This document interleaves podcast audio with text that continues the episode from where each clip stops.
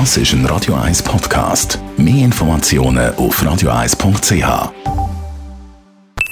Die Morgenkolumne auf Radio 1 präsentiert vom Grand Casino Baden. Grand Casino Baden. Baden im Glück. Einen schönen guten Morgen. Einmal mehr hat es in Amerika einen Amoklauf an einer Schule gegeben.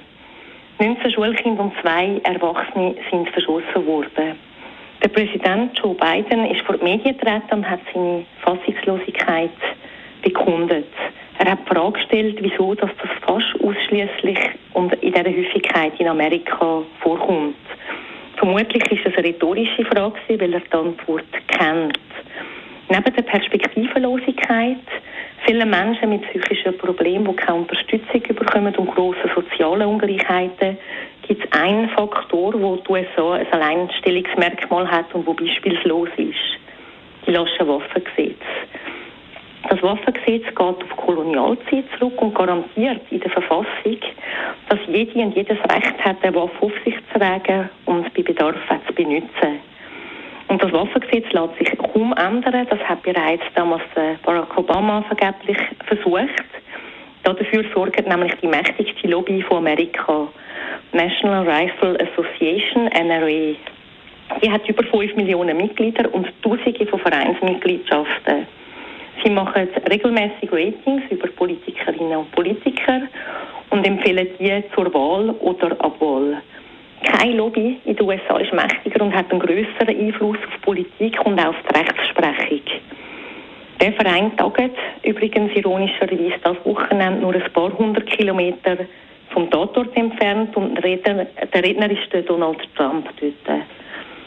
Als ich noch Schweizer Delegierte im NATO-Parlament war, habe ich eine demokratische Senatorin kennengelernt, die ihre Laufbahn bei den Republikanern angefangen hat. Dann hat sie ihren Mann und ihren Sohn durch ein Schusswaffenattentat verloren.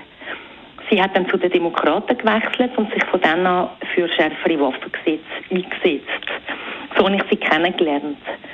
Sie hat mir erzählt, dass die Waffenlobby von Amerika sogar die Schweizer Waffenlobby damals im Abstimmungskampf um schärfere Waffengesetze unterstützt hätte, weil das Signalwirkung hätte. Wir haben das allerdings nie können beweisen. Was man aber kann beweisen, in Amerika gibt es viel mehr Schusswaffen als Einwohnerinnen und Einwohner, nämlich über 400 Millionen. Allein im letzten Jahr hat es fast 21.000 Schusswaffentote und über 40.000 Verletzte gegeben. Das ist mehr, als es auf der ganzen Welt McDonalds-Restaurant gibt. Über 1000 Opfer im letzten Jahr sind Kinder unter 11 und jedes Jahr nehmen die zu. Jedes Mal, wenn etwas passiert, stehen Politiker vor den Medien und fordern schärfere Gesetze oder irgendwelche Massnahmen. Passieren tut am Schluss nicht, weil mindestens für die Republikaner wäre das das Ende der politischen Karriere. So bleibt Amerika vermutlich noch für längere Zeit das Land, wo die Kinder den Amoklauf in der Schule üben müssen und wo bereit ist, einen veralteten Verfassungsgrundsatz sehr teuer zu zahlen, nämlich mit Zehntausenden von Opfern jährlich. Die Morgenkolumne auf Radio 1. Jederzeit zum Nachlesen als Podcast auf radio1.ch. Chantal Gallade war es. Am Das ist ein Radio 1 Podcast. Mehr Informationen auf radio1.ch.